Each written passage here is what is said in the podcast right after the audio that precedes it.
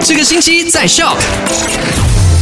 Hello，你好，我是 Alina，今天是 Friday，来跟你 recap 一下昨天的麦快很卷，跟你 update 到的三件跟 COVID 有关系的消息。那第一件事情呢，就跟你聊到说，我们 Sarawak Kuching 因为这个疫情一直在增加，所以已经进入了红区嘛。教育部呢也是发出文告说，古晋将会有两百零九间学校停课两周，也就是从这个十月三十号一直到十一月十三号的。所以这一段期间呢，乖乖 stay home 哈，不要乱乱跑，在家也可以好好学习的。那第二件事情呢，就是跟你说到沙山的管理委员会做出的几项举措，也就是第一个，缩短这个餐饮店的营业时间，从早上六点到晚上十点；第二个，关闭健身中心还有娱乐中心；第三个，限制这个聚会活动的人数。这段期间去聚会不是一个明智的选择啦。那第三件事情呢，就是从今天开始，古晋市将会有五间这个政府诊所为民众提供新冠肺炎检测的服务。不过，另外要注意的是，这个服务并非免费的哈，